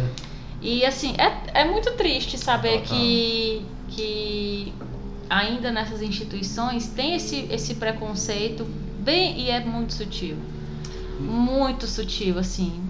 Eu vou citar uma sutilidade, né? Vou citar uma sutilidade que o meu, no meu discurso é muito repetitivo. Hum. Mas sempre quando se fala de preconceito sutil, eu gosto de citar isso. Uma determinada editora publicou um, um livro que ficou no catálogo dos livros que os alunos leriam naquele ano. E um dos livros era uma coletânea de contos, era uma antologia de contos africanos. Né? E aí, naquele ano, estava lá no catálogo, os alunos curtiram muito, porque eram contos como o Walt Disney, né? Ah, a, o fulano plantou o pé do feijão, cresceu, papapá, papapá. E aí tinham outras versões de uma outra cultura, de uma bruxa má que quis matar o caçador e o caçador tinha cães e os cães correram, formaram um redemoinho para salvar o caçador. Coisa muito fantástica. Sim. Bem dentro do universo da turma, mas que era uma outra visão, né? sim. Essa- Tinham outros valores, outros personagens e tudo mais, inseridos dentro da cultura africana.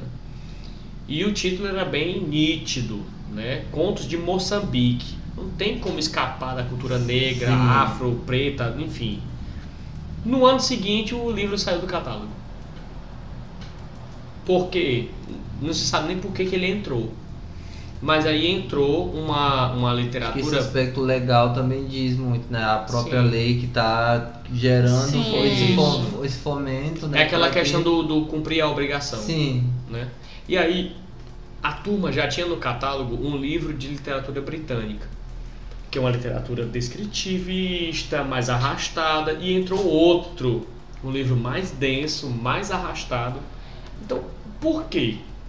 Entendeu? sim. É o lance da, da sutilidade que você falou. Uhum. É real, é real. E, Né? e não somos. Acho que talvez na escola pública a gente tem um pouco, um pouco mais de liberdade nesse sentido, mas é, é cansativo o processo. É, né? o processo é, muito cansativo, por- desgastante.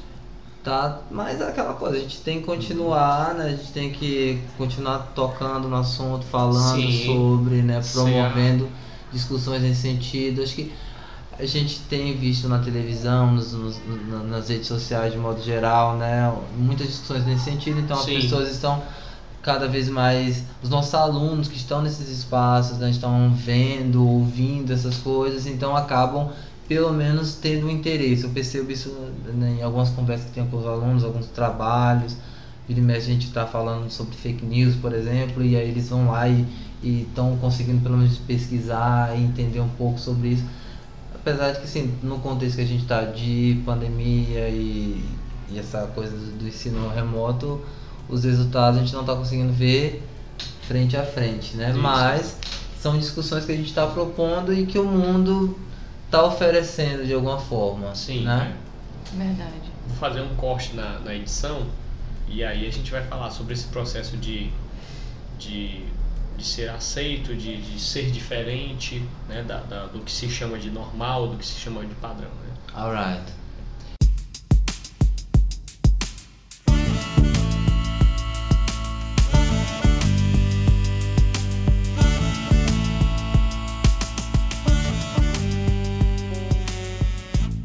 E aí, adotando essa ideia, adotando não, né? Abordando essa ideia do ser diferente, de como tratar o diferente. Diferente não significa ser uma anomalia, uma estranheza. É diferente, né? Do, daquilo que se chama de padrão. Né? Ah, ser, ser branco, pardo é padrão, sim. E, e o ponto fora da curva? Né? O que faz parte da tua cultura? Né? Falando desses paradidáticos, né? Sobre a cultura africana não que ela seja diferente, mas ela faz parte da raiz do Brasil. Pois é. Vem um ponto aqui agora na, na, na memória, entrevistando o senhor Edson, o doutor Edson, inclusive, né? Recebeu o doutorado aqui na É, portaria. quando eu sair vai ser uma coisa mais gestade. Pós, talvez. né? Mas- Com tá direito a bem, tapete bem, senhor, vermelho. gente. Nosso senhor senhor. Edson, Ah. senhor doutor Edson. Olhou a cara, a barba. A cara, a barba, né? Sobre esse lance de ser ve- vegetariano, ve- vegano, né? Pois é, vegetariano, Vegetariano. com alguma coisa de leite ainda. ascendente com ascendente em em leite. É. com ascendente em vaca. Que eu tomo leite de vez em quando, pessoal. É real. Vegetariano para acidente em Em vaca. vaca, é. Um pouco ainda. Como, como foi que surgiu esse, esse processo, né? Como foi que iniciou esse processo? Porque você não era vegetariano, Sim. né? Mas aí como foi que surgiu? Instalou de manhã, hum, não quero comer Do carne. nada, do não. nada. Então, viu, acho que também foi um processo longo, né? Que eu fui passando desde talvez a minha adolescência, em alguns momentos, de sentir que eu não gostava tanto de carne, não gostava de peixe. Aí depois eu- Sempre existiu esse, esse é, lance tinha do... um pouco disso. Ah, Tipo, no- indigesto, Na Bahia, por exemplo, é muito comum aqui que vocês comem é, panelada, panelada. né? Lá a gente chama de fatada, que é o, o, o- Fato. o fato, o fato. Pra quem não sabe o que é fato, além de ser a ação, É a a notícia, tripa. é as tribos que tá no bucho. Sim, do, aí do, do peito o- pra, pra, pro umbigo é fato. O fato. E aí a minha mãe faz um todo mundo adora tal, e ela, a Leonina, adora que. Ixi, que- Receber valem. elogio. É, faz Ah. aquela comida, ela. Se a pessoa não disser que gosta da comida, amor, ela, ela não certo. quer mais aquela pessoa na casa dela. entendeu? então tinha muito isso. E eu não comia tal, e todo mundo comia. E eu sempre tive essa coisa. Depois eu passei até a comer peixe e tudo mais. Só que tem uma coisa, um processo de dois anos mais ou menos, que eu decidi que iria diminuir o consumo de carne vermelha, depois passei a carne, carne branca. E foi um. Como espécie assim, eu sentia que eu, não, que eu tinha um certo mal-estar em comer carne, mas não conseguia dar aquele ponto de parar. Parar. Aí teve um momento em que eu acho que eu me senti mais preparado para isso, comecei a, a, a cortar a carne vermelha. E foi um momento ótimo, até porque a carne tá. Que, quanto que é? Tá um Eu não absurdo. sei, não Tá um sei. Absurdo. Passo de longe. Tem uma amiga minha que diz que isso é tudo é fake news minha. Que na verdade eu não tô. É só porque eu tô querendo economizar. É possível, é possível. É vegetariano uma é só consequência, na pois verdade. é, né? é, é. E aí depois fui entendendo que era um processo, fui pesquisando, conhecendo, né, lendo sobre isso, vendo vídeos no YouTube, vendo as pessoas mostrando receitas e que é completamente possível se alimentar sem precisar é, comer Da proteína animais, animal, né? né? Sem Comer bichos. Eu... E proteína animal, a, a proteína do, do vegetariano vem da onde? Que a Pois é, existem precisa. vários grãos de modo geral, eles são muito ricos em proteína. O próprio feijão, tanto que um, uma das coisas que me fez também parar de comer carne foi já o conhecimento que eu já tinha sobre algumas coisas, de ver na televisão, de ver, de ler em algum lugar, por exemplo, quanto a nossa dieta é celebrada mundialmente nessa junção de feijão e arroz, né, que Uhum. tem os, os aminoácidos que são completos ali junta esses dois e você joga uma fibra ali, um- uma verdura de modo geral e você já tem um prato bem balanceado. Então aí isso já me deu esse estalo do tipo, é, eu não tô fazendo nada que vá me me, me machucar, me fazer passar mal, por exemplo, que tem muitas pessoas que acham isso, comer verdura e falam assim, ah, isso aqui é é muito estranho e a gente está tão acostumado com esse tipo de alimentação que nós recebemos diariamente, que a gente vê né, na televisão, que não a gente não para para pensar o tanto que a gente que quanto a gente come não natural e às vezes a gente tem medo de experimentar O que é natural. o que é natural. É uma parada louca, porque a gente está sendo tão bombardeado de tanto Sim. tempo, né, de, de- da nossa infância, né? Pois é, a questão do vegan, do, Do- do- dessa mudança alimentar, né? Teve a ver com com esse conhecimento que a gente vai adquirindo e se sentindo um pouco mais livre para experimentar e também porque eu gosto de cozinhar.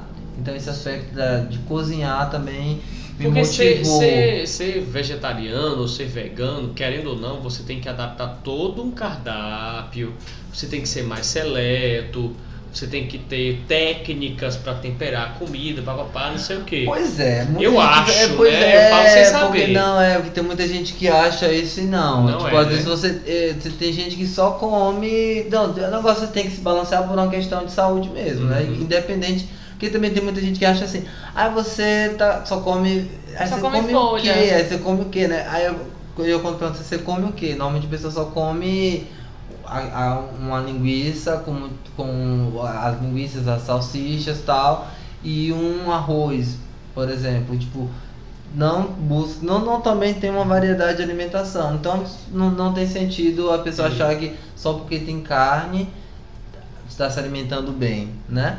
Então, de fato, o balancear tem a ver com todo tipo de alimentação. As pessoas que comem carne precisam saber que aquela porção até é um pouco menor em relação, né, o tanto de carboidrato, o tanto de verdura e de fibra tal, né? Só que não, então essa história de, ah, tem que saber super cozinhar, não sei o que, não, o básico você já consegue Já se, se virar bem com um feijão, arroz, um macarrão, né, um, muita coisa, muitos canais de, de receita na internet, então você Sim. acaba tendo muita, muita referência, mas de fato eu tive essa facilidade porque já gostava de cozinhar na minha família, a coisa de ter que cozinhar, tipo, ó, aprender a fazer um feijão, a fazer um, um arroz e tal. Então isso super me ajudou. Mas eu acho que quem quiser começar é muito nesse. Acho que o processo é não, não fazer uma coisa abrupta também, que já conheci pessoas que fizeram isso. De uma forma muito abrupta, assim, tipo, ah, não tô comendo mais carne. Mas de, de ontem pra hoje. Pois é, aí parou total É. e depois não conseguiu sustentar, né? Mas acho que também é porque eu realmente não tenho esse interesse tanto, tipo, a carne é uma coisa que eu, que eu gostasse tanto, assim. Então acho que talvez foi um pouco mais, está sendo um pouco mais fácil. Também somos processo, né? Pode ser É que aquele lance do. É, é aquele lance do, do pegar situações frustradas e colocar em evidência pra desmerecer uma, uma Sim, classe. verdade. A pessoa que. Ah, on- ontem eu, eu fui pra um rodízio de carne, comi uma maminha, uma picanha, o que é coisa rara hoje em dia de se Sim, comer. inclusive. Pá, pá, pá, pá, não sei o que. Aí eu vi um vídeo no YouTube, aí eu sou amigo do Edson, que é ve- vegetariano, vegano, sei lá o que. Aí, ah, pá, pá, pá, não como mais carne. Aí eu passo uma semana morrendo, passando mal, por causa da abstinência Sim, da carne, não sei o que. Não, gente, isso aí não tá com nada não. Isso aí, É. vegano morre de fome, vegano tem, tem abstinência de proteína, aquele negócio todo. É muito É, processo mesmo. Um caso chegou aos meus ouvidos de Ah. uma pessoa que tinha é, aderido ao, ao vegetarianismo e aí foi ao médico para uma consulta de rotina. Pá, pá, pá, o médico constatou que ela estava com ausência de proteína no, no sangue, no organismo. lá. Provavelmente vitamina B12, né? É. Ferro por conta. Enfim, tá faltando proteína na sua dieta. Aí o, o, o que é que o vegetariano e o vegano pode justificar na minha concepção, né? Hum. É que ela não tá fazendo o De uso acordo com- da Google- Olha aí o Google, ó, a participação especial. participação especial do Google Trator. Na minha concepção é que ela não tá fazendo a dieta vegetariana, dieta não, né? Ela não faz, como é que eu posso dizer? Ela não ade- aderiu à dieta. No equilíbrio, no o equilíbrio. rolê, né? É, Como é que é isso? O, o vegano, o vegetariano, tem proteína na dieta dele? Pois é, como eu tava falando dos grãos, né? Os grãos de modo geral são as grandes fontes de proteína para nós vegetarianos, de modo geral. Então o feijão tem ferro, a ervilha, a lentilha, o grão de bico, A ervilha, quando você fala ervilha fresca, sem ser essa ervilha na conserva, né? Não, to- é- Qualquer a ervilha. composição é mesmo. Só que assim, a questão da a ervilha em conserva, ela tem um sabor diferente por conta né, desse processo industrial, né? Então tem a, a ervilha é vendi, tem a ervilha vendida em grão sequi, sequinha que você cozinha, deixa ela de molho e no outro dia você cozinha de boa, faz um temperinho e você pode usar como tanto para só com um legume que você está comendo como você, feijão, ao invés de comer o feijão, você come a lentilha e, e o arroz, por exemplo, Uhum. e uma salada. Já, já tá ali uma, uma conversa de carboidrato e, e proteína, né? Então todos esses grãos possuem proteína, então nesse sentido tá de boa.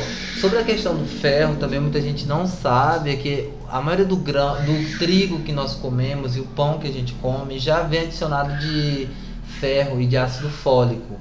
Você vê lá na embalagem, Sim. tem essa referência. Então, porque isso faz parte de um, de um, um protocolo alimentar. Eu acho que é mundial, não sei, mas no Brasil isso é, acontece, né, com, com todas as nossas farinhas. Então, a gente já tem uma ingestão de, de ferro e de ácido fólico que poderia aqui ser achado em outros, em outros alimentos, né, como os alimentos carne de modo geral. Então a gente já recebe isso, parece que foi uma parada ligada a, ao combate da, da fome e da desnutrição no país. Uhum. E aí, em um determinado momento, isso foi colocado como um aspecto obrigatório. Então toda a farinha que nós consumimos tem farinha de trigo, né?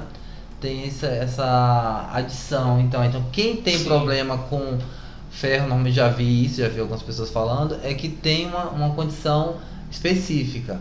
Então aí, aí tem que faz uma, uma suplementação, toma ah, se você não quer voltar a comer carne, por exemplo, faz uma suplementação, toma uma vitamina, toma um ácido fólico. Mas isso não é porque ela é vegana ou vegetariana, é... é- porque ela tem uma predisposição em não Isso, absorver é. aquelas vitaminas, minerais. Isso, tem pessoas que têm uma dificuldade na, dela mesma. Pronto, por então, isso- então pode acontecer de eu, Daniel, quero ser vegetariano, eu vou mudar minha dieta aos poucos, Sim, vou me abster de carne, papapá, não sei o que, pra chegar um ponto que eu não, não, não como mais carne, não tem carne na minha dieta. E aí eu vou fazer um exame periódico, olha, seu Daniel, o senhor está com ausência aqui de alguns minerais, papapá, não sei o que.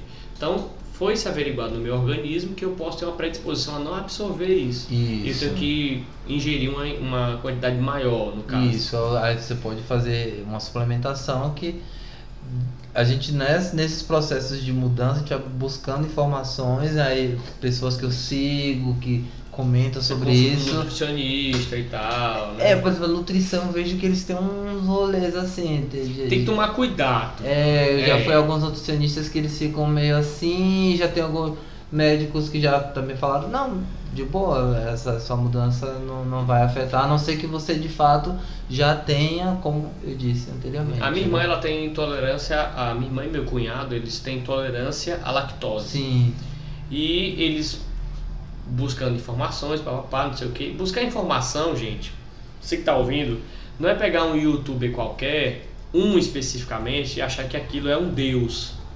Né? Não, vá procurar em outras fontes e tudo mais. E aí ela foi atrás disso e ele mesmo disse, olha gente, alguns nutricionistas não concordam com gente tolerante à lactose, veganos, vegetarianos e tudo mais. sim. E aí eles são contra. E aí o que, que você faz? Procura outra coisa. isso, você vai buscar Procura outro especialista. Né? até por conta desse modelo nutricional que a gente vive, né? Uhum. Tipo, às vezes é só uma, uma questão cultural, muito mais cultural do que necessariamente é, real, comprovado, né? Então tem, tem especialistas para todas as áreas que vai ajudar a gente nesse, nesses Sim, processos, sim, sim. né?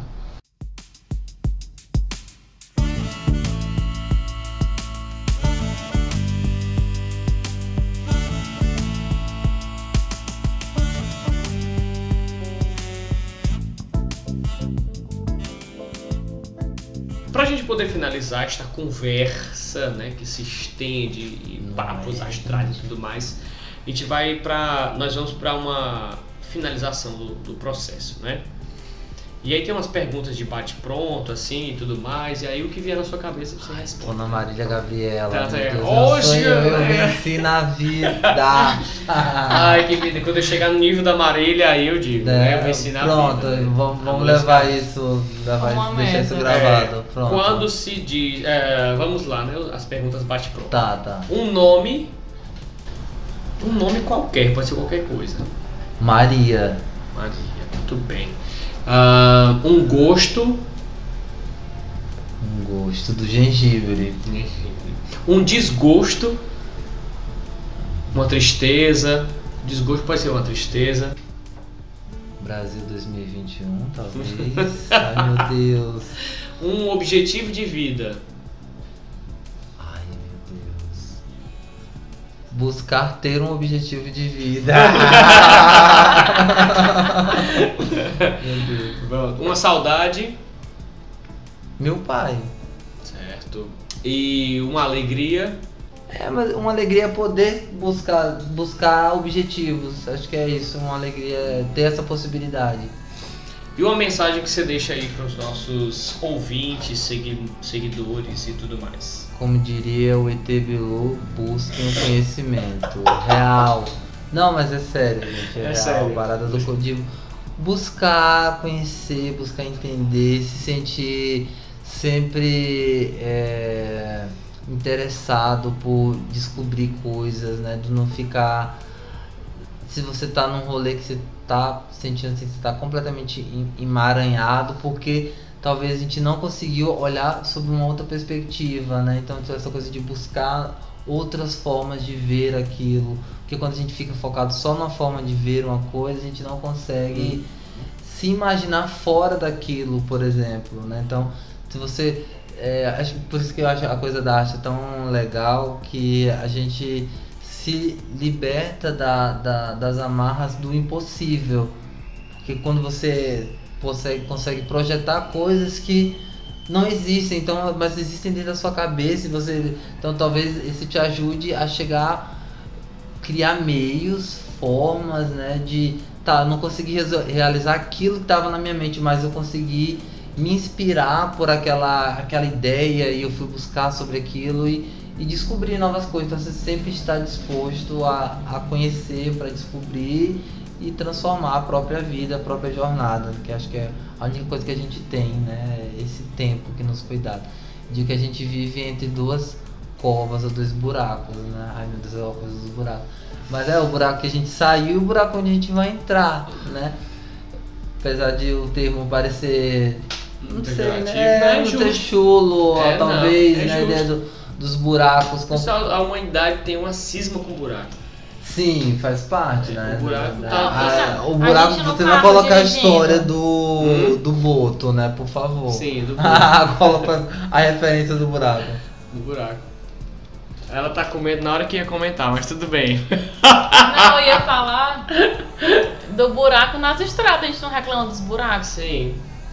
Né? Então. o buraco ele é, ele é indignação, ele é nascimento, ele é morte, ele é dificuldade. atraso. Atraso. começos e fins, né? Porque você, tipo, você entra num buraco, pode ser um fim, mas também você pode sair do buraco. É um, Sim. conhe- é um Ou o buraco pode te levar a algum outro lugar, o buraco de minhoca. Vai que Sim, exatamente. a Alice no País das Maravilhas tá aí Sim. também pra dizer. Vai né? que o buraco negro, na verdade, leva a gente pra uma outra dimensão. É o que dizem, né? O... Eu sempre falo de buraco King negro, não né? Porque eu fala- adoro os, os- acho maravilhoso, assim, meu Deus. Meu, Pelo amor de meu Deus. sonho um dia é ver um, me esticar, né? Porque essa é a ideia. Isso. E chegar assim, ó, estou O viva. que que, né? Não fiquei uma massa empoeirada, não virei poeira cósmica.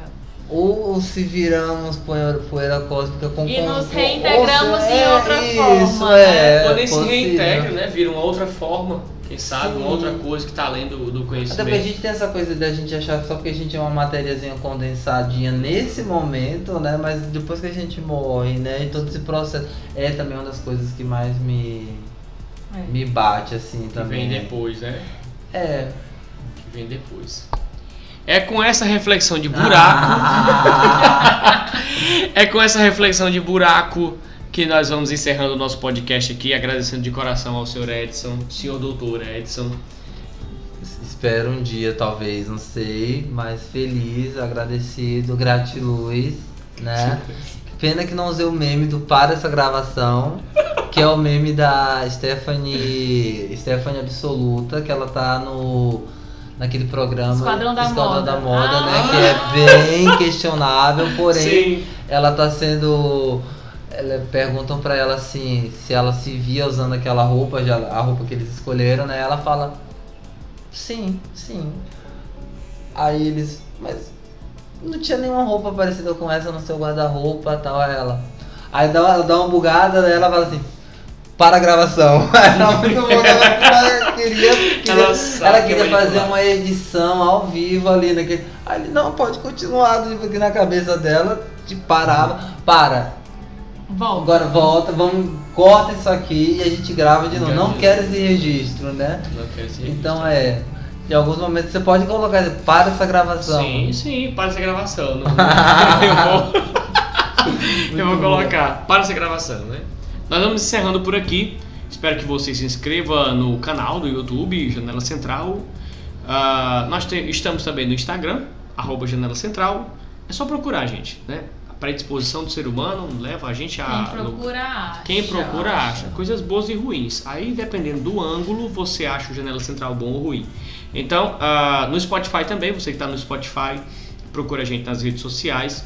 Procura a gente também na tua agência bancária ou no teu aplicativo e manda um pix pra gente de qualquer valor é, arroba janela central, tá bom? A Cris Um tá grande, chapix. um Um chapix. chapix. A gente precisa de grana não só para benefício próprio, mas também para melhorar a qualidade do áudio, de edição, contratar funcionários. Olha aí, você contribuindo para a Janela Central, você também gera emprego e renda, muito mais do que o Cine e o governo federal. Muito obrigado, boa noite, até a próxima e tchau. Valeu!